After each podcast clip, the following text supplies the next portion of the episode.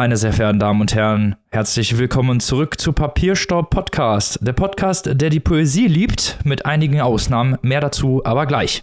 Erstmal möchte ich natürlich wie immer, ohne meine Manieren zu vergessen, meine schönsten, tollsten und besten Mitpodcasterinnen wie immer hier begrüßen zu unserem literarischen Stell dich ein.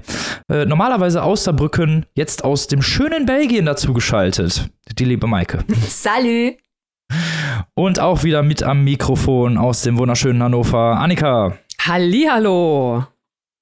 Ja, und ohne ihn geht hier natürlich gar nichts. Auch er ist wieder da, der Mann aus Münster, Robin. Halli, Hallöchen. So, damit kommen wir doch mal ohne Umschweife zu unserem Vorgeplänkel, zu einem ja, sehr ernsten Thema, so kann man sagen. Äh, es geht um Till Lindemann und die Vorwürfe, die aktuell im Raum stehen, wegen sexuellem Missbrauch. Till Lindemann war bis vor kurzem Autor bei Kiwi. Kiwi hat ihm hat den Vertrag vor ein paar Tagen gekündigt und wir, ich habe ja gerade schon gesagt, es gibt mehrere Anschuldigungen, die gegen Till Lindemann im Raum stehen. Zu der Kiwi-Geschichte kommen wir gleich nochmal.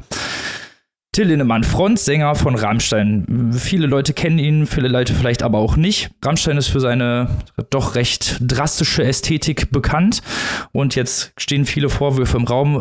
Angefangen hat es ungefähr vor zwei Wochen mit Shelby Lynn, die sich geäußert hat, die äh, nach einem Rammstein-Konzert ähm, Erinnerungslücken große hatte, die mit K.O.-Tropfen äh, betäubt wurde und danach Abschürfungen an sich gefunden hat. Es sind danach viele Frauen auch vorgetreten und haben sich zu diesen Vorwürfen geäußert und haben selber ähnliche Erfahrungen gemacht.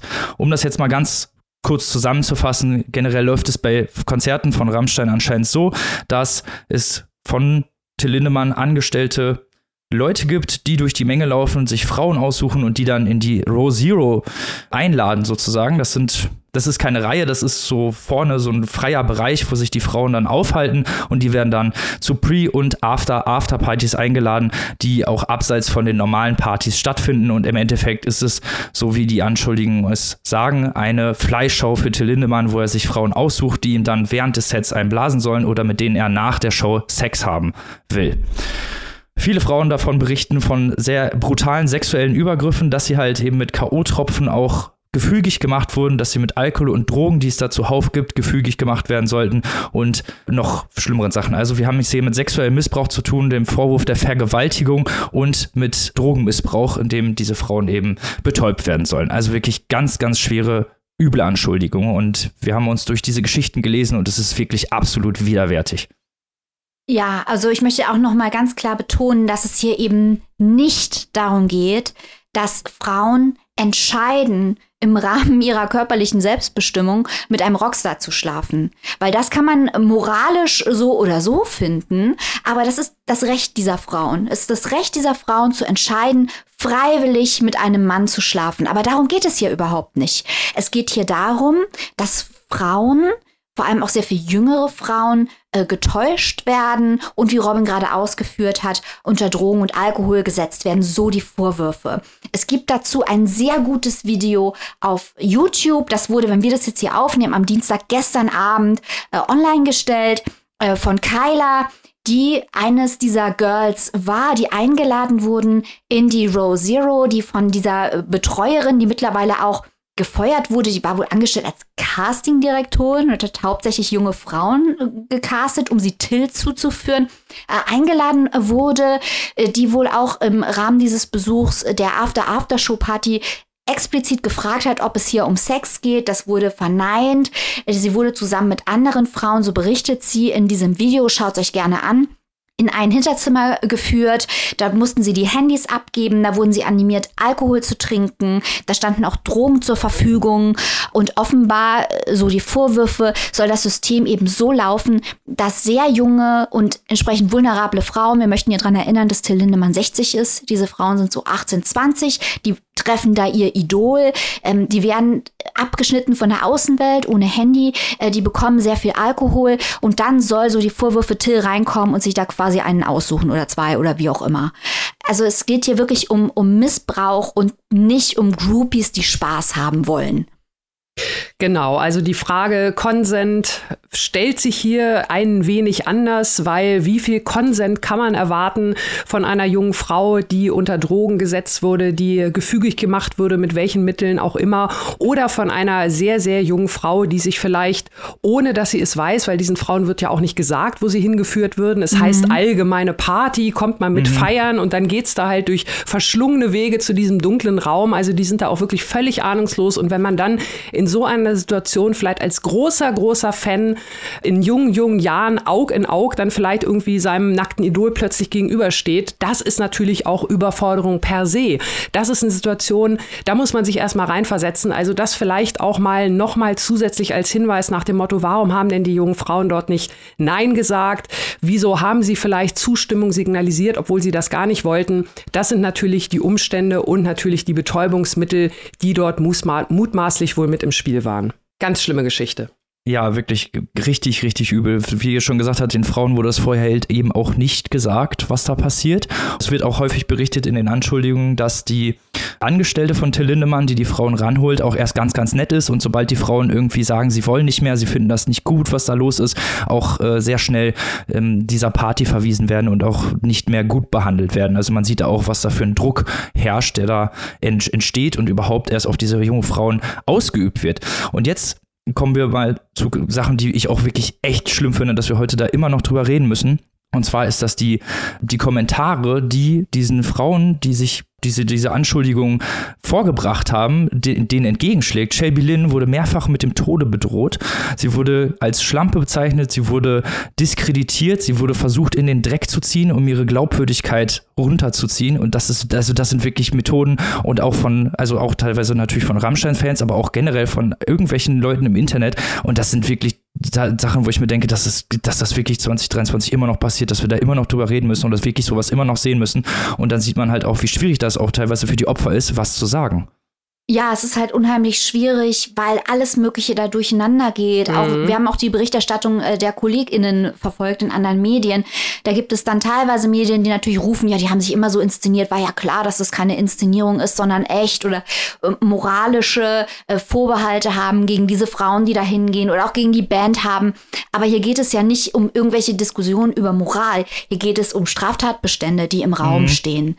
Und äh, das, äh, daran sieht man auch wirklich, dass diese Debatte Debatte noch nicht da angekommen ist, wo wir sie haben wollen. Und ein besonders interessanter Aspekt nach dieser länglichen Einführung, die aber wichtig ist, um das Gesamtgemenge zu verstehen, ist der Umgang des Verlags Kiepenheuer und Witsch mit dieser gesamten Situation. Dazu muss man wissen, Till Lindemann hat zwei Gedichtbände bei Kiepenheuer und Witsch veröffentlicht. Jetzt hat am 2. Juni Kiepenheuer und Witsch die Zusammenarbeit mit Till Lindemann beendet. Und was uns hier interessiert und überrascht hat, ist die Begründung. Man verweist in dieser Pressemitteilung zwar auf die aktuelle Berichterstattung, aber als Grund für die Kündigung der Zusammenarbeit nennt man dann ein Pornovideo, das mittlerweile über drei Jahre alt ist, in dem Till Lindemann, so heißt es hier, sexuelle Gewalt gegen Frauen zelebriere und in dem er einen seiner Gedichtbände zeigt. Und das wäre ein grober Vertrauensmissbrauch. Und Achtung, die Argumentation wird noch absurder, denn Kiwi selbst verweist auf ein Gedicht, das auch schon damals übrigens in unserer kleinen Show Thema war. In einem der beiden Gedichtbände von Till Lindemann wurde nämlich ein äh, Gedicht veröffentlicht, in dem Lindemann über ein äh, Date Rape schreibt, über die Betäubung einer Frau, die Vergewaltigung einer Frau, die unter KO-Tropfen steht. Und damals hat der Verlag die Trennung zwischen lyrischem Ich in dem Gedicht und Autor verteidigt und hat gesagt, der Till Lindemann darf dieses Gedicht schreiben, ähm, weil das ist Kunst. Jetzt sagen sie aber, er darf im Gedicht eine Vergewaltigungsfantasie schreiben, weil das ist Kunst, aber in einem Porno eine Rolle spielen, das darf er nicht. Weil das ist dann der echte Till Lindemann. Annika, What the fuck? ja, also es geht wirklich alles sehr, sehr durcheinander. Natürlich auch dadurch, dass sich hier äh, jeden Tag was Neues auftut. Aber diese Pornogeschichte, ja, die ist schon noch mal extra verwirrend. Mike hat es ja gerade schon gesagt. 2020, also vor über drei Jahren, als der zweite Gedichtband herausgekommen ist, haben wir auch schon darüber gesprochen. Und da hat das der Verlag eigentlich ziemlich genau mit den Worten verteidigt, mit denen denen er heute die Zusammenarbeit aufkündigt. Weil diese, diesen Porno gab es damals auch schon und es gab auch damals schon in anderen Medien, T-Online zum Beispiel, Bildzeitungen, gab es auch schon Diskussionen um genau diesen Porno. Was hat es denn mit diesem Porno auf sich?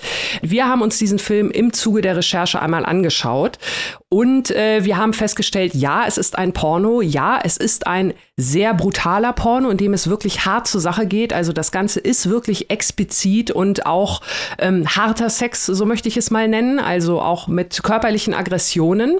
Aber zwei Dinge. A, ist es, wenn man sich die Pornolandschaft mal anguckt, kein Ausreißer nach oben. Das ganze Thema Gewalt in Pornos ist natürlich ein Thema, das wichtig ist und das auch zu besprechen sein muss. Dass da ganz viel im Argen liegt, gar keine Frage. Nichtsdestotrotz ist es jetzt kein Porno, der heraussticht durch besonders exzessive Gewalt. Der ist, was das angeht, genauso scheiße wie die anderen. Vielleicht mal so platt formuliert. Und die zweite Sache ist, dass auch dieser Porno komplett durchexerziert ist. Also, das Ganze hat wirklich eine, eine krasse Ästhetik. Man kann fast schon das Skript sehen. Also, da sind Szenen aneinander geschnitten, da wird mit Musik gearbeitet, da wird mit Kameraperspektive gearbeitet. Dieser Porno ist also, egal wie man ihn künstlerisch oder geschmacklich beurteilt, durchaus schon auch als Kunstwerk in dem Sinne zu sehen, vor allem wenn man sich, wie gesagt, nochmal die Argumentation aus dem Jahr 2020 anschaut. Da hat der Verlag also genau Till Lindemann und sein Vergewaltigungsgedicht mit den Worten erklärt, dass Till Lindemann und auch seine Band eben immer schon Phänomene der Gewalt und der toxischen Männlichkeit in überzeichneter, greller, mal satirischer, mal brutaler Manier in seiner, in diesem Fall Tim Lindemann, Kunst zur Schau stellen. Das war jetzt also dieses wörtliche Zitat. Und das würde so gesehen natürlich auch eins zu eins auf diesen ziemlich heftigen Porno zutreffen, was diese Erläuterung jetzt drei Jahre später ja doch sehr krassen Gegensatz aufmacht zu dem, was halt vor drei Jahren noch gesagt wurde. Stichwort lyrisches Ich, Trennung, Autor und Werk. Das ist jetzt hier doch ziemlich in eine Schieflage geraten.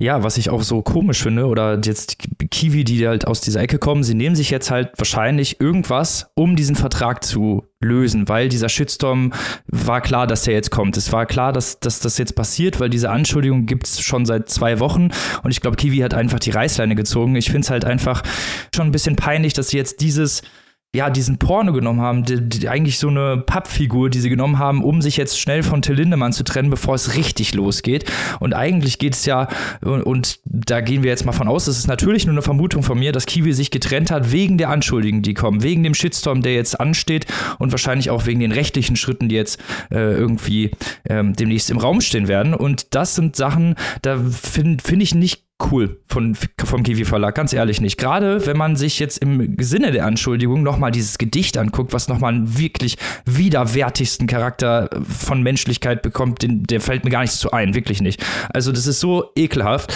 und ich finde es schade, dass Kiwi da nicht so ein bisschen mehr Stellung bezogen hat. Klar, die müssen sich auch juristisch absichern, sicherlich und ich glaube, es ist auch besser, wenn Kiwi sagt, wir lösen den Vertrag auf, als noch irgendein Buch rausbringen von ihm bestimmt, aber trotzdem ist das so eine Sache, die mir sehr sauer aufgestoßen gestoßen hat.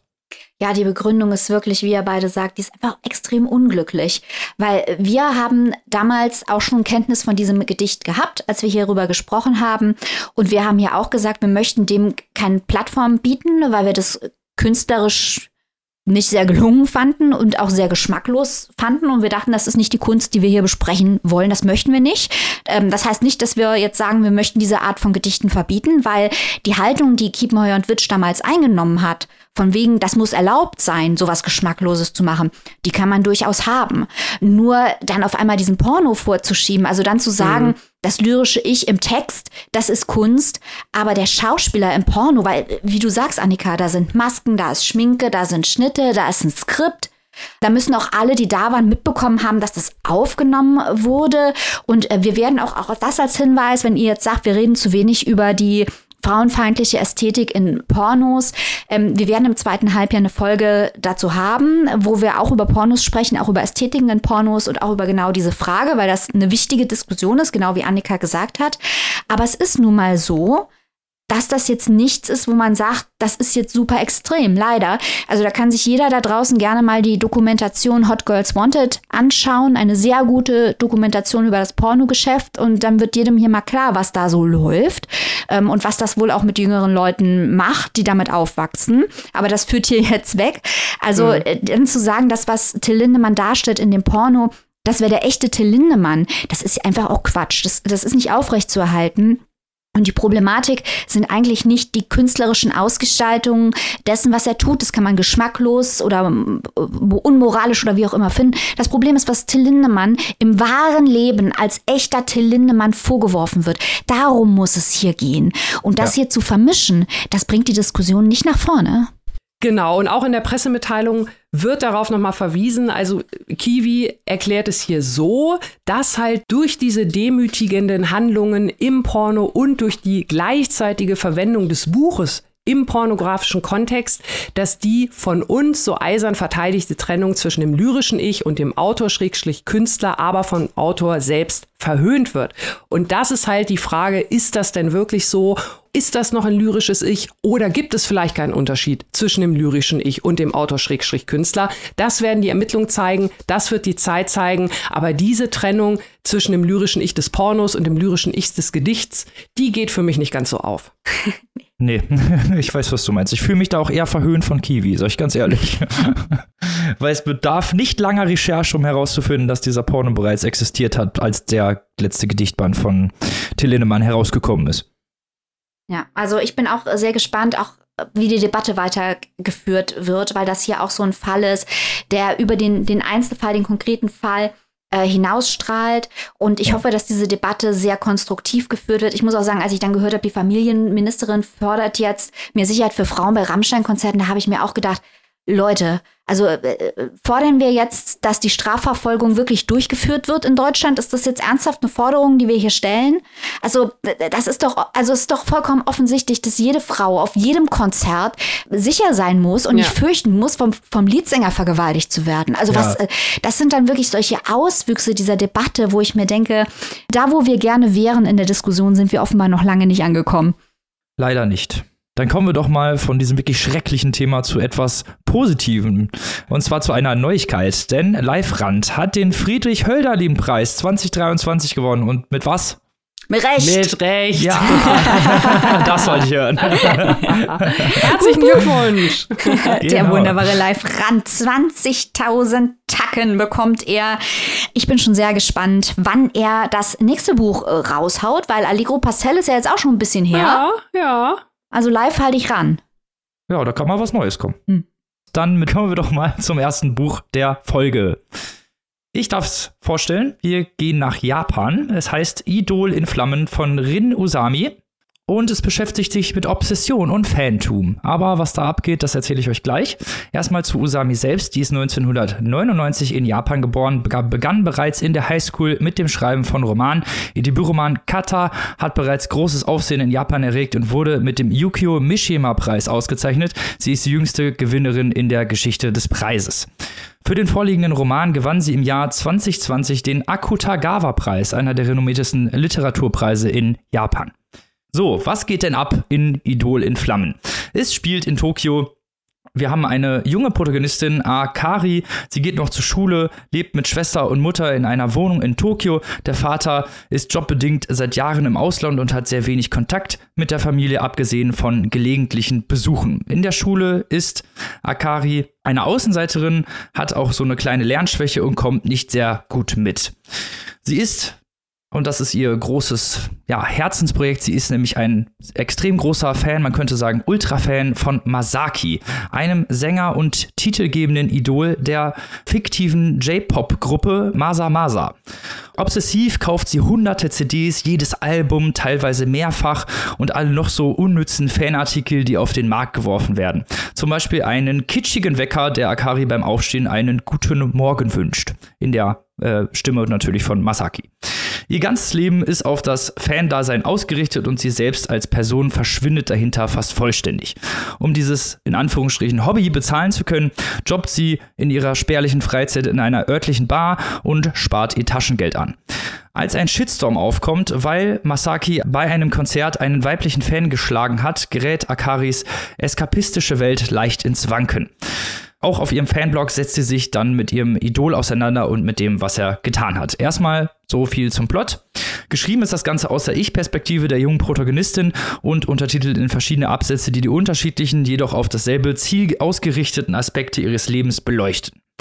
Die Obsession steht dabei immer an vorderster Front, weil das ist halt ihr großes Idol und eigentlich hat ihr ganzes Leben nur was mit diesem Masaki zu tun. Gefühle und Gedanken kreisen fast ausschließlich um dieses Idol, seinen Auf, seine Auftritte und auch böse Kommentare, die über ihn verfasst werden. Da fühlt sich Akari fast selbst auch mit angegriffen immer. Das ist so eine interessante, auch sehr psychologische Komponente, die hier stark vertreten wird. Akari kauft äh, zum Beispiel auch nicht nur Fanartikel, sondern zeichnet jedes Interview, Konzert oder Auftritt ihres Idols auf und transkribiert teilweise ja, Inter äh, Radiointerviews äh, für ihren eigenen Blog. Also es ist Eskapismus vor einer Welt, die ihr nicht wirklich zusagt. Sie ist nur in dieser Fansphäre wirklich glücklich und wird dort auch von Leserinnen ihres Blogs geschätzt. Ähm, sie hat sich so eine Mauer vor der echten, unglamourösen Welt errichtet und äh, hat auch ja sehr, äh, sagen wir mal, sehr falsche Vorstellungen von ihrem Idol. Sie heroisiert ihn auf eine Art und Weise, wie man Menschen auch nicht heroisieren sollte. Es gibt auch eine sehr konsumkritische Note, die gezeigt wird, wie die, äh, die zeigt, wie die Industrie rund um Idole bekannter Popbands arbeitet, um jungen Fans das Geld aus der Tasche zu ziehen. Akari denkt, dass er sich zusehends mehr und mehr in die Idol hineinversetzen kann und glaubt auch zu wissen, was er immer wieder denkt. Also es ist schon fast auf so eine Stalking-Ebene. Auch wenn es durch die Augen eines obsessiven Fans geschildert wird, sind kritische Töne an der Ausbeutung der Idole erkennbar. Masaki zum Beispiel muss immer bereitstehen, für die Massen lächeln und darf öffentlich keine Beziehung führen, um, Anschein, um den Anschein für die Fans nicht zu zerstören. Eine endgültige Befreiung scheint ihm auch nicht wirklich möglich. Ein für mich recht bedrückendes Werk, das die Schattenseiten der Fanindustrie aufzeigt und mit organischen Charakteren aufwartet und einer schlau konstruierten Geschichte. Also mir hat es wirklich gut gefallen. Ich fand auch, wie gesagt, diese Zwischentöne sehr gut gemacht und auch die Schreibe ist, also man ist unfassbar schnell in diesem Roman drin. Aber ich bin ja auch nicht der Einzige, der das gelesen hat. Maike, What's your, what are your thoughts? ja, also ich finde auch, dass es ein Buch ist, wenn man es liest, hat man vielleicht am Anfang ein Gefühl der Überraschung, dass es den Akudagawa-Preis bekommen hat, was ja ein sehr, sehr renommierter Preis ist, wie du gesagt hast, Robin. Denn es wirkt so einfach. Und es wirkt auch in der Aussage so einfach. Aber wenn man einen Schritt zurück tritt, merkt man, dass es doch komplexere Ebenen hat. Weil, also es hat nun wirklich jeder mitbekommen, dass J- und K-Pop-Bands eigentlich große Industrieunternehmen sind. Also wir denken natürlich an BTS in Korea, die die gesamte mhm. Tourismusindustrie dort nach vorne gebracht haben und die auch eigentlich ja Angestellte eines Entertainment-Unternehmens sind und da sehr eingeschränkt über ihr eigenes Leben noch verfügen können als Idols. Und äh, das ist eigentlich weniger die interessante Ebene, sondern wie hier auch unterschiedliche Perspektiven aufgemacht werden. Weil Akari, die besessen ist, eben nicht nur Opfer ist. Also wir hören, dass sie an einer Lernschwäche leidet, dass sie offenbar auch eine Art der mentalen Erkrankung hat. Also man hat den Eindruck, es ist ADHS und oder Depressionen. An bestimmten Kontextclues kann man das festmachen. Aber sie selber hat ja auch eine Handlungsmacht und entscheidet auch selber, sich zu isolieren. Also diese Spirale, die entschuldigt sie quasi nicht von ihrer eigenen Verantwortung und dass sie auch obwohl sie ausgebeutet wird, genau wie du sagst, Robin, ausgebeutet wird auch von der Entertainment-Industrie und das ganze Geld äh, hergibt und am Ende auch eigentlich ihr gesamtes Leben aufgibt, äh, beutet sie auch aus, weil sie natürlich die Unterstützung ihres Idols mit ihrem Verhalten befördert. Äh, junge Mädchen wie sie, die diese Idols vergöttern, machen es überhaupt erst lukrativ, diese Idols auszubeuten als Entertainment-Industrie. Und äh, was ich auch sehr interessant fand, ist, sie hat ja eine liebende Familie. Also sie hat auch wirklich schreckliche Auswirkungen auf ihre eigene Familie, auf ihre Schwester, mhm. auf ihre Mutter mit ihrem Verhalten. Die versuchen ihr zu helfen. Aber sie ist eben nur lethargisch, interessiert sich nur für ihr Idol, übernimmt überhaupt gar keine Verantwortung für sich selbst oder für andere. Ähm, irgendwann hört sie auf mit der Schule, sie will aber auch irgendwie keinen Beruf ergreifen, sie denkt, sie kann in dieser Parallelwelt leben. Und das hat mir eben gut gefallen, weil häufig in diesen Narrativen es eben die böse Industrie ist, die hier, wie gesagt, auch vorkommt, äh, aber dass die Agency der Idols und auch äh, dieses Idol hier versucht ja über sein eigenes Leben Kontrolle zu kriegen und auch die Agency der Fans nicht so kritisch beleuchtet wird wie hier. Also hier wird quasi dieser gesamte Clusterfuck wird hier dargestellt und mich interessieren Texte sehr, die nachdenken über die Einsamkeitsepidemie und wie die eben mit der Unterhaltungskultur zusammenhängt. Äh, das ist ein klassisches, ihr merkt es schon, in welche Richtung mein Argument geht, dies ist ein klassisches David Foster Wallace-Thema. Die Unterhaltungsindustrie als große Betäubungsmaschine, die die Leute aus ihrem eigenen Leben herauskatapultiert und die Leute müssen sich aktiv äh, diesem Sog entgegenstellen. Und das ist eigentlich hier äh, Infinite Jest Vibes hat das Ganze. Ist natürlich nicht mal halb so komplex, was nicht unbedingt schlimm ist. Also 1000 äh, Seiten David Foster Wallace, das muss man auch wirklich wollen. Ähm, und das hat mich wirklich interessiert, dass das hier eigentlich ein Roman ist über die Unterhaltungsindustrie im J-Pop-Bereich, was ja auch den K-Pop-Bereich von den Effekten her mit abdeckt und wie diese Unterhaltungsindustrie Menschen und ihr soziales Umfeld beeinflusst. Das ähm, hat mir gut gefallen, weil in den Zwischentönen so viel drin ist, auch wenn es leicht zu lesen ist. ja, da kann ich dir nur zustimmen. Das hat mir auch sehr gut gefallen. Diese, ja, es sind ja Grauzonen ganz häufig, ja. ne, die hier gezeigt werden. Es ist nicht so schwarz und weiß, so, ah, das arme Mädchen, die darauf reinfällt, sondern sie ist ja eine Außenseiterin auch teilweise, weil sie so obsessiver Fan ist, mhm. weil sie eigentlich gar nichts mit ihren Freundinnen macht und eigentlich jede freie Sekunde nur darauf verbringt, ihrem Idol hinterher zu schmachten. Und so kann man es halt durchaus nennen. Und man sieht es ja auch in dieser in dieser Fan-Bubble, dass sie sich gegenseitig auch noch pushen.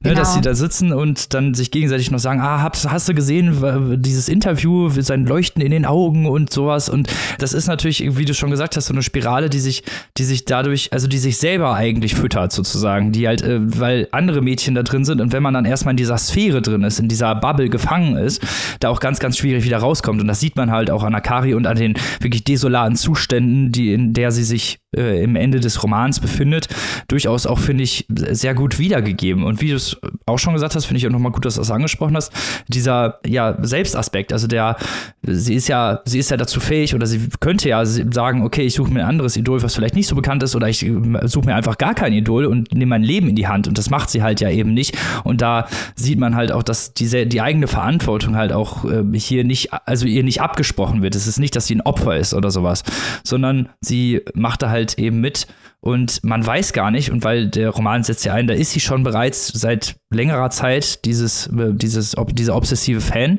ob sie eigentlich Außenseiterin war und deswegen da reingerutscht ist oder ob sie da reingerutscht ist, weil sie obsessiver Fan geworden ist. Diese Frage hat mich auch sehr interessiert. Ja, ja, und ähm, dass eben auch so klar herausgearbeitet wird, dass das, was sie betreibt, emotionaler Missbrauch ist. Also mhm. sie ist eine Missbrauchstäterin, weil sie teilhat am Missbrauch von ihrem Idol und das auch weiß. Also es sind ja auch mehrere mhm. Stellen, wo man merkt, dass sie genau weiß, dass wir erfahren nie, warum Masaki diesen Fan, äh, später heißt es dann, es sei angeblich seine Verlobte nun geschlagen hat oder nicht geschlagen hat. Aber es wird, es liegt immer nahe, dass der einfach irgendwann durchgedreht ist, weil er seit, seit er ein Kind war, in dieser Maschine gefangen mhm. war. Und er versucht dieser Maschine zu entkommen. Und sie weiß auch, dass er versucht, der Maschine zu entkommen. Aber es interessiert sie überhaupt nicht. Es ist eine Art von, von emotionalem, selbstsüchtigem Missbrauch, der natürlich auch in einer Verletzung und eben in dieser Betäubung durch die Entertainment-Industrie wurzelt. Aber das entschuldigt sie nicht, auch dem Missbrauch ihrer Familie gegenüber entschuldigt es sie nicht. Also ich habe mich dann auch stark hereinversetzt in ihre Schwester zum Beispiel. Mhm. Die taten mir dann auch äh, sehr leid. Und äh, das fand ich interessant, weil das auch ein Aspekt ist, der relativ wenig äh, beleuchtet wird dass äh, diese Fans unter Umständen, und es gibt ja auch in Korea dieses Phänomen der Hardcore-Fans, die wirklich dann auch die Idols stalken und bedrohen und abfangen und in Flugzeugen versuchen, neben sie zu sitzen, dass das und auch viele andere obsessive Fans, auch wenn sie eigentlich wahrscheinlich nichts Böses wollen, am Ende MissbrauchstäterInnen sind. Ähm, das äh, fand ich wirklich gut herausgearbeitet. Absolut. Also ein Roman, den man sich durchaus mal zulegen sollte, der eben auch diese ganzen unterschiedlichen Zwischentöne zeigt, was ja auch nicht so häufig ist. Wir hatten ja in letzter Zeit häufiger mal Bücher, die so billige Kritik gemacht haben. Das gibt's hier halt nicht. Das ist auch mal schön. Ihr wollt euch diesen tollen Roman zulegen, dann sind die Wege ganz einfach. Idol in Flammen von Rin Osami, übersetzt von Luise Steggewens ist erhältlich im Kiepenheuer Witsch Verlag für 18 Euro in der Hardcover-Variante und 14,99 Euro als digitale Version. So, und damit kommen wir zum nächsten Roman dieser Folge. Und jetzt geht's nach Australien. genau, wir machen jetzt mal eine richtig weite Reise. Ich glaube, so lange waren wir schon, so weit waren wir schon lange nicht mehr weg, oder? Australien? Ja, stimmt, stimmt. Annika, entführe uns. Ich entführe euch einmal um die halbe Welt zu dem Debütroman von Tracy Lean all die ungesagten Dinge. Eine, wie bereits gesagt, australische Autorin in Sydney geboren. Sie ist Tochter vietnamesischer EinwandererInnen, also ihre Eltern sind in den 1970er Jahren aus Vietnam nach Australien eingewandert. Das wird auch gleich nochmal wichtig für den Plot. Und Tracy Lean ist aber auch international unterwegs. Sie hat studiert an der University of Kansas, hat in LA für die LA Times als Reporterin gearbeitet und lebt aktuell in Brooklyn, New York. Aber jetzt nochmal zurück in ihre Heimat Australien. Dort spielt nämlich ihr Debütroman und im Mittelpunkt steht Key, eine 22-jährige Journalistin, die in Melbourne arbeitet. Und zwar, ich weiß ich gar nicht, ob ihr den Begriff kennt, äh, ich kenne ihn noch aus meiner journalistischen Zeit als sogenannte Witwenschüttlerin. Maike, sagt dir das was? Nee. nee.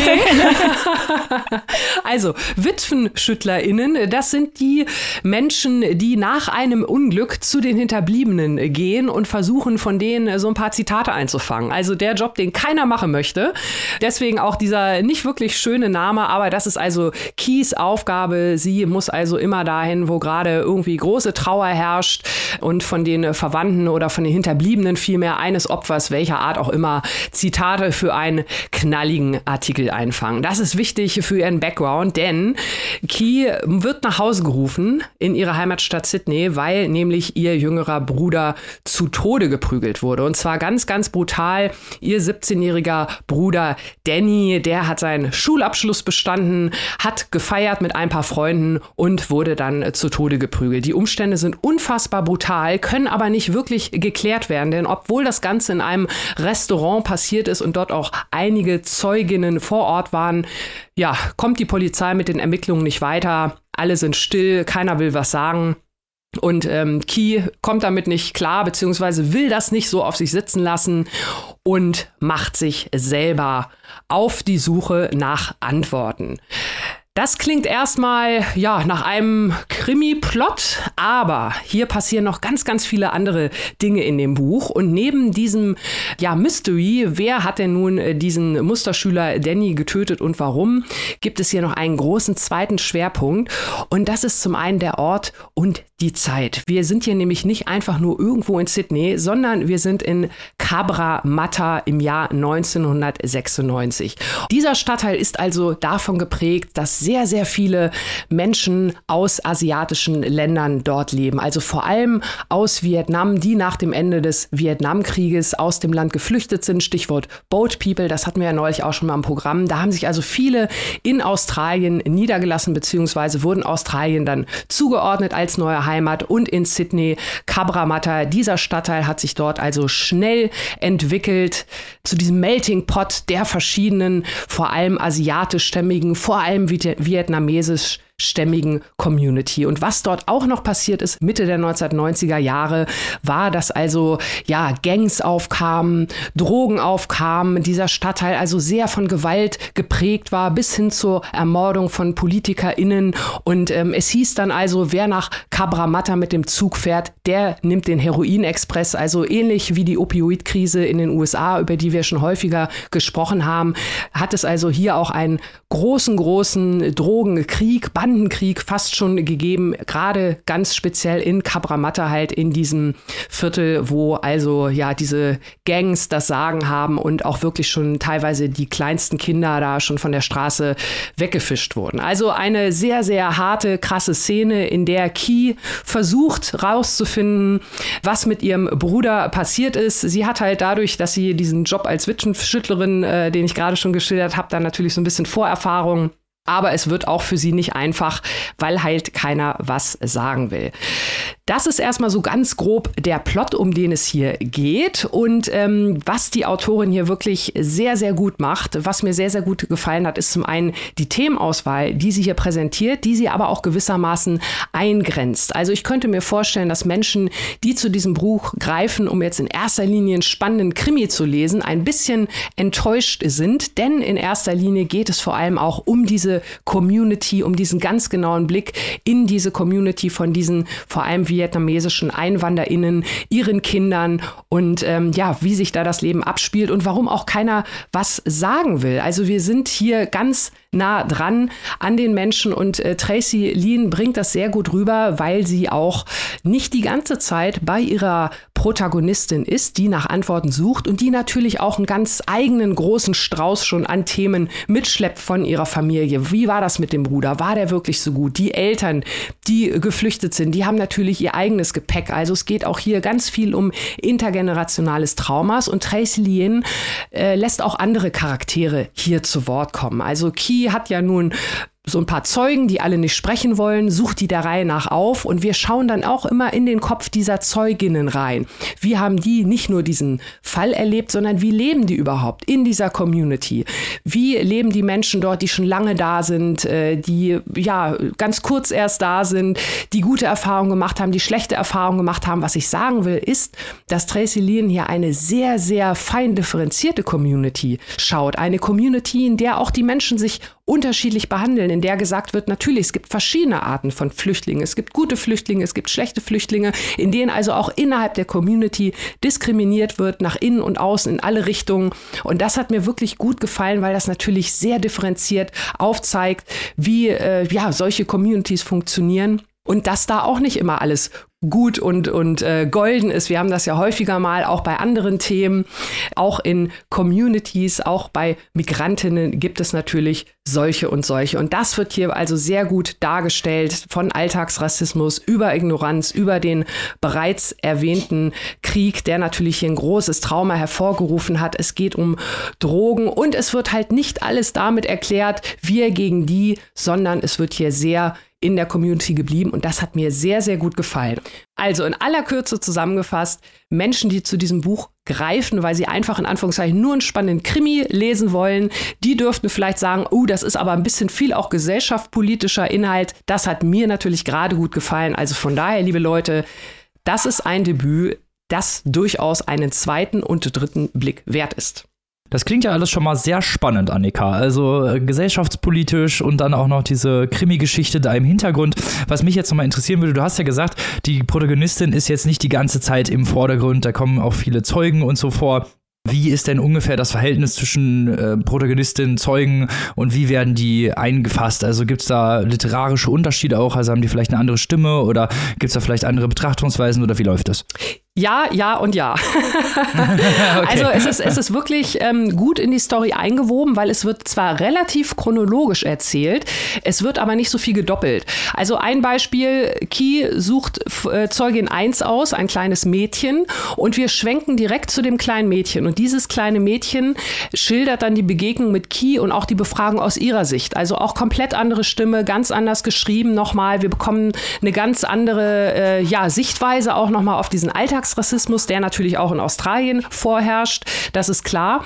Ähm, und dann geht die Geschichte auch weiter. Also es wird dann nicht nochmal erzählt, äh, das macht sie sehr, sehr fließend und sehr, sehr gut, aber es stört den Lesefluss auch überhaupt nicht. Also das muss ich sagen, die Struktur von dem Buch ist wirklich, wirklich raffiniert gemacht und ähm, bietet so nochmal ganz viele Einblicke und es ist auch alles sehr organisch und vom Pacing her auch wirklich, also ja, doch. Von daher kann ich deine, alle deine Fragen mit einem positiven Ja beantworten. Das ist schön. Dann sag den lieben Zuhörer und Zuhörerinnen doch mal, wo sie sich dieses Werk zuleben können, lieber Annika. Nichts lieber als das. Tracy Lean, all die ungesagten Dinge, ist erschienen bei unseren guten Freundinnen vom Pieper Verlag, kostet im Hardcover 24 Euro, im E-Book 18,99 und übersetzt wurde das Ganze von Ulrike Wasel und Klaus Timmermann. Ja, sehr schön. Damit kommen wir zum letzten Roman dieser Folge. Und jetzt geht's von Australien zurück nach Deutschland. Ja, und wir haben hier einen Debütroman, der gut zum Pride Month passt, aber ein Own Voices Stück Literatur über Transpersonen, das möchten wir eigentlich in jedem Monat des Jahres lesen. Viel zu wenige dieser Geschichten sind auf dem Markt, deswegen stürzen wir uns gierig auf entsprechende Neuveröffentlichungen Insbesondere, weil dieser Bright Month äh, wirklich wieder nicht gerade prickelnd angefangen hat. Beim Christopher Street Day in Hannover sind äh, zwei junge Menschen aus Berlin von Unbekannten beleidigt, bestohlen, verletzt worden. Also Transfeindlichkeit und LGBTQIA-Plus-Feindlichkeit, der geht es leider immer noch allzu gut in unserem Land. Was extrem schwer zu verstehen ist, wenn man Geschichten liest, wie zum Beispiel die von Henry Maximilian Jacobs Paradiesische Zustände heißt sein Roman. All die Vorrede hat uns jetzt schon gezeigt, dass wir überhaupt nicht drüber diskutieren müssen, ob das jetzt wichtige Literatur ist. Wir lachen ja gerne mal über das Label wichtige Literatur, weil es gerne mal über minderwertige ästhetische Qualität hinwegtäuscht, indem man einfach das Label wichtig drauf macht. Deswegen äh, nehmen wir es hier mal, weil wir haben ja eine intelligente Zuhörerschaft, als vollkommen äh, gegeben an, dass wir drei und auch ihr da draußen vollkommen offensichtlich sehen, dass das Buch von Transmann Henry Maximilian Jacobs über einen Transmann und seinen Weg wichtige Literatur ist im Sinne von sozial relevant. Da machen wir schon mal einen Haken dran. Jetzt schauen wir uns mal genauer an, worum es in dem Buch geht. Wir treffen also, wie gerade schon erwähnt, einen Transmann. Johann der als Frau natürlich äh, geboren wurde und wir treffen Johann auch noch als Frau. Damals war er schwer depressiv, sehr unglücklich, fühlte sich unwohl mit seinem Gender. Und wir sind die ganze Zeit dabei, wie Johann ihm langsam realisiert, dass er eine Transperson ist, wie sein Umfeld darauf reagiert, wie auch selbst darauf reagiert, wie das seine Beziehungen zu seinem Umfeld beeinflusst. Dann, als er sich entscheidet zur Transition, erfahren wir einiges über den bürokratischen und auch medizinischen Hürdenlauf, den das in Deutschland bedeutet, wenn man eben eine Geschlechtsanpassung vornehmen lassen will. Und ja, das ist mehr oder weniger der gesamte Plot.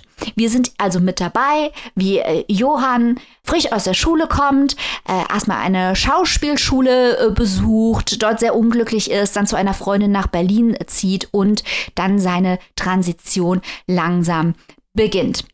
Was dieses Buch für mich, und da werden wir gleich spannende Diskussionen zu haben, äh, besonders interessant gemacht hat, ist, dass Johann aus meiner Sicht eine sehr unsympathische Figur ist.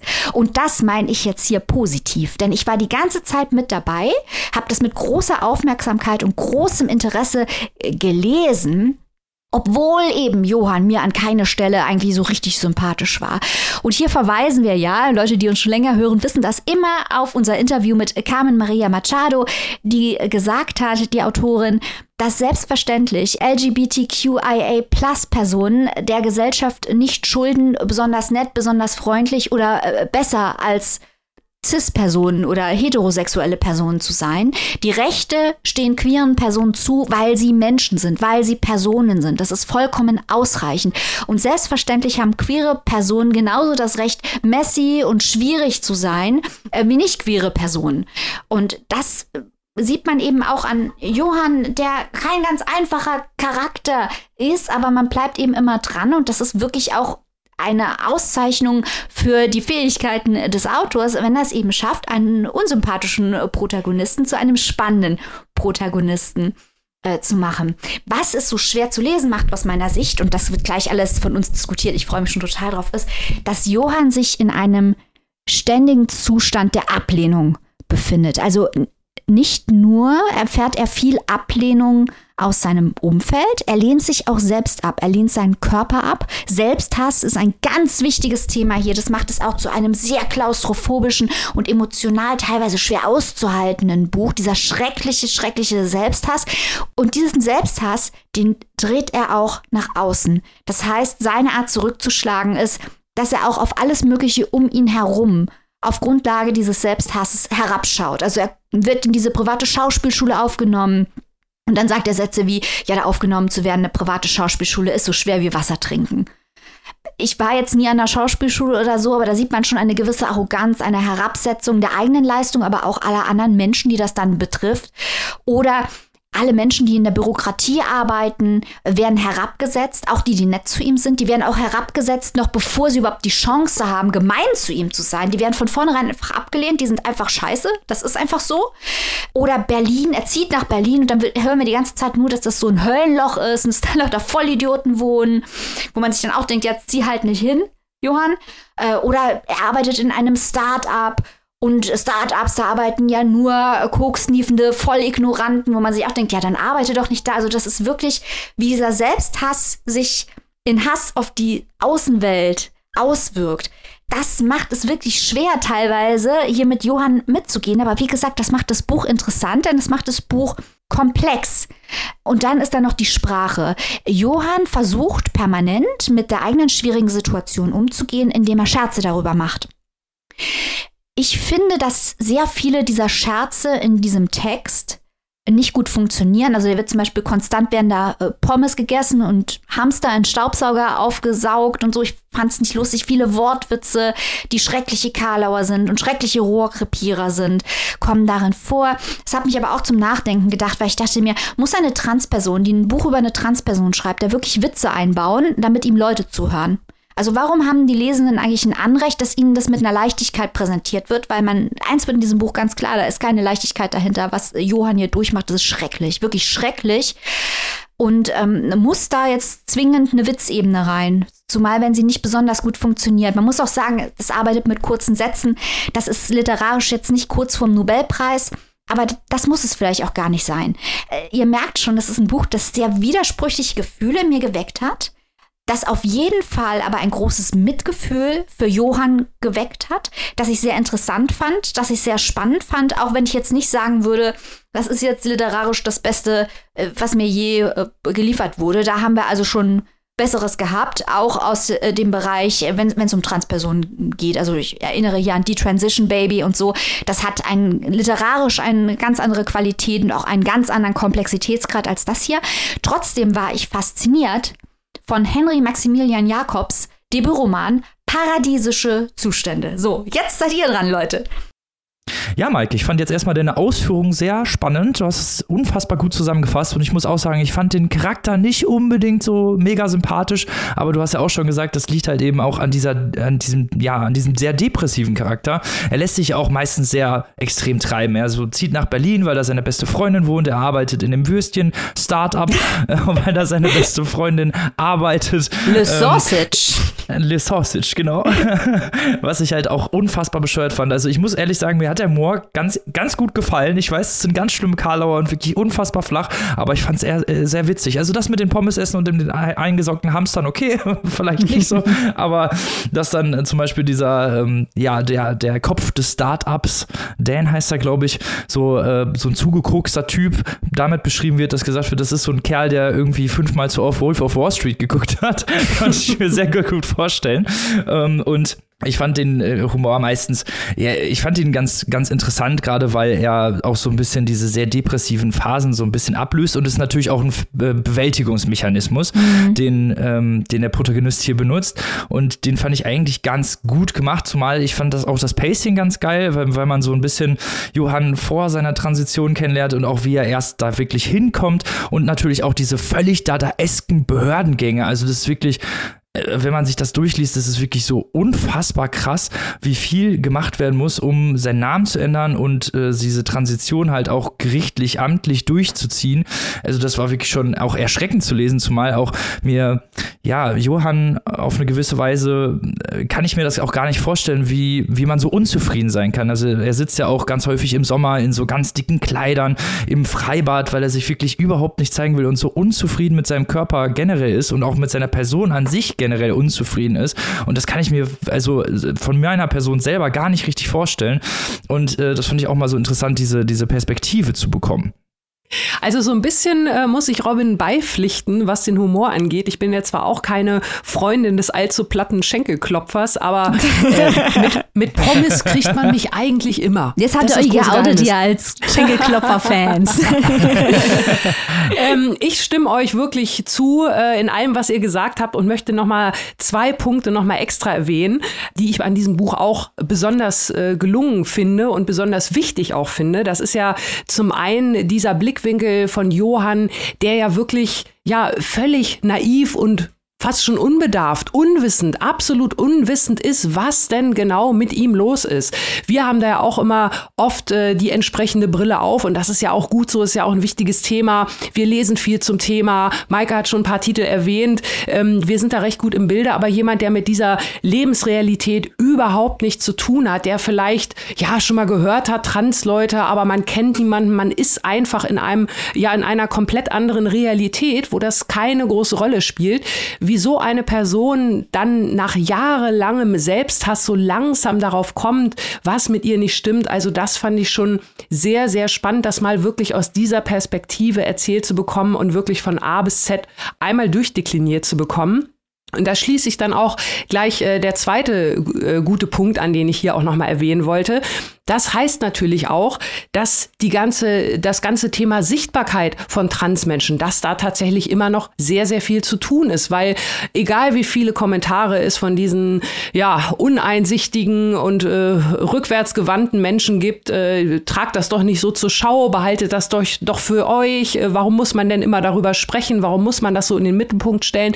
Ja, genau aus diesen Gründen muss man das im Mittelpunkt stellen, damit es mehr Lebensrealitäten erreicht, auch die, bei denen es noch nicht da ist und damit nicht mehr so viele Leute so lange, so viele Jahre, Johann war ja 19, als er angefangen hat, sich da erste Gedanken zu machen. Das ist ja schon in Anführungszeichen relativ alt. Äh, also von daher macht noch mehr zu diesem Thema. Die Sichtbarkeit ist wichtig und die Sichtbarkeit wird leider immer noch benötigt. Und deswegen ist es gut, dass es hier mal gerade auch mit dem deutschen Blickwinkel und der Bürokratie einmal hier wirklich einmal gründlich aufgeschrieben wurde.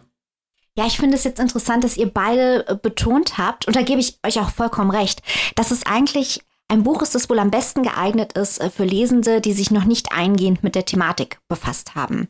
Also ich glaube, dass, dass alle Lesenden davon profitieren können, dass man wirklich mit dieser Figur, ob man sie nun mag oder nicht, mitfühlen kann. Das ist äh, sehr hm. gelungen. Mhm. Aber was mich ein bisschen enttäuscht hat, aber vielleicht bin ich auch die falsche Zielgruppe, ist, dass einfach viele Fragen, die mich interessiert haben, gar nicht angesprochen werden, weil es eben so sehr in, in diesem Einstiegsniveau äh, verharrt. Weil die Änderung des äh, transsexuellen Gesetzes, also Don't come for me, das heißt so. Das ist ja genau das Problem, äh, dass das, was da beschrieben wird, in diesem Gesetz gefordert wird, welche Fragen da gestellt werden, wenn jemand eine Geschlechtsangleichung vornehmen lassen will. Das wird nicht so richtig komplex und auf Niveau diskutiert. Und das ist dann für Leute, die vielleicht jetzt, wir hatten letztens den Benno Gammal mit Kubia und die, die Transition Baby gelesen haben und die vielleicht im Internet äh, Philosophy Tube und ContraPoints äh, folgen, Transphilosophin, da, da, für die ist das alles nicht besonders interessant und bleibt sehr stark an der Oberfläche. Also es ist wirklich, glaube ich, eher für Einsteiger äh, geeignet und ja, ich fand es halt teilweise wirklich gerade bei der Bürokratie ein bisschen, ein bisschen unterkomplex dann auch einfach. Wenn dann sich drüber beschwert wird, dass auf dem Bescheid, der da ankommt, draufsteht, äh, der käme vom Ministerium für Inneres und Sport. Und Johann sagte, ja, warum kommt denn das vom Ministerium für Sport? Wo ich mir dann denke, ja, Johann, du hast doch Abitur, hast du doch bestimmt auch Sozialkunde in der neunten Klasse besucht. Also das sind dann so Sachen, wo ich mir denke, das sind doch hier nicht die neuralgischen Punkte. Wann kommen wir denn hier mal zu den neuralgischen Punkten, zu den wirklich komplizierten, schwierigen Fragen? Und das ist hier nicht so richtig der Fall. Äh, das fand ich ein bisschen schade, aber ich glaube, das was ich mir erwartet habe, das will das Buch auch gar nicht sein. Von daher kann man es dem Auto nur eingeschränkt vorwerfen. Ja, da hast du natürlich vollkommen recht, Maike. Also, was mir auch so ein bisschen aufgefallen ist oder was, was mir nicht ganz so gut gefallen hat, war dann, es werden ja ganz viele Emotionen auch natürlich offeriert. Also ganz, ganz viele Gefühle und die werden ja häufig so, sind ja sehr metaphorisch aufgeladen. Da gibt es ganze Passagen, wo es nur so Fragen gibt, die sich Johann selber stellt und ich verstehe natürlich auch, wieso das gemacht wird, wegen der Transition, ob das wirklich das Richtige ist und auch generell mit diesem ganzen Hadern seiner eigenen Person, seiner Identität. Ich verstehe das durchaus, aber es war mir an einigen Stellen ein bisschen zu überladen. Aber das ist wirklich auch ein ganz kleiner Kritikpunkt in einem äh, für mich wirklich sehr gut lesbaren Buch, was mir viel, viel beigebracht hat. Ja, also man kann Kritikpunkte anbringen, inhaltlich und ästhetisch, aber es bleibt ein interessantes Buch. Ich glaube, darauf äh, können wir uns einigen. Mhm. Ja. Und wir wollen viel, viel mehr Bücher von Transpersonen lesen. Her damit, liebe Verlage. Genau. Genau, ja. genau. Für mehr Sichtbarkeit, nicht nur im Pride Month, sondern natürlich am besten an allen Tagen im Jahr. Und äh, das sind Einblicke, die die Gesellschaft leider zu großen Teilen oder einige Teile der Gesellschaft immer noch brauchen. Und äh, ja, die Frage ist, ob die Leute von diesem Buch erreicht werden. Wir hoffen es auf jeden Fall sehr, denn Johann beziehungsweise die Geschichte hier ist auf jeden Fall interessant und wichtig für die besagte Sichtbarkeit. Ganz genau. Liebe Maike, erklär uns doch mal oder sag uns, wo können wir dieses Buch erwerben und für wie viel Euronen? Dieses Buch ist erhältlich bei Kiepenheuer und Witsch in der gebundenen Ausgabe mit eurer Lieblingsspeise Pommes vorne drauf für 22 Euronen. Auch ich hier in Belgien befürworte die Verspeisung vieler Pommes. Äh, und in der keimfreien E-Book-Edition für 18,99. Damit sind wir am traurigsten Teil dieser Sendung mal wieder angekommen, dem Ende. Oh. Oh. Oh, keine oh. Pornogeschichten mehr, scheiße. wir sind jetzt traumatisiert, ohne Witze. Wir müssen das allererste Mal ein Bier ja. aufmachen, nachdem was wir ja, heute Mittag weiß, was nächste Woche kommt. Nicht den Tag vor dem Abendlob, ne? so, ähm, liebste Leute, wie immer möchten wir an dieser Stelle auf unsere beste, tollste und schönste Community verweisen, die uns mit Liebe und natürlich auch finanziell unterstützt. Ihr wollt auch zu ProduzentInnen dieser Show werden. Die Wege dafür sind offen für alle. Sie sind vielfältig und äh, Maike erzählt jetzt mal kurz, wie man da hinkommen kann. Entweder ihr geht auf unsere Seite www.papierstaupodcast.de oder ihr geht auf unsere Instagram-Seite, klickt in äh, die Bio. Auf beiden Seiten findet ihr den Link zu unserer Steady-Seite. Steady findet ihr auch, wenn ihr auf Google geht und gebt da einen Papierstau. Und außerdem, was gibt man noch ein, Annika? S-T-E-A-D-Y. Yay! Sehr schön. Das gebt ihr ein auf Google, dann kommt ihr auf unsere Steady-Seite und dann könnt ihr uns helfen, diese Folgen hier zu produzieren und wir wären euch zu ewiger Dankbarkeit verpflichtet. Das wäre doch schön. Ja, eben. Also Leute, direkt loslaufen, falls ihr noch nicht Mitglied seid. das ist immer eine gute Idee. Damit bleibt uns nur noch zu sagen, wie immer, bleibt gesund, lest was Gutes und gehabt euch wohl, liebe Leute, bis nächste Woche. Auf Wiederhören. Tschüss. Tschüss.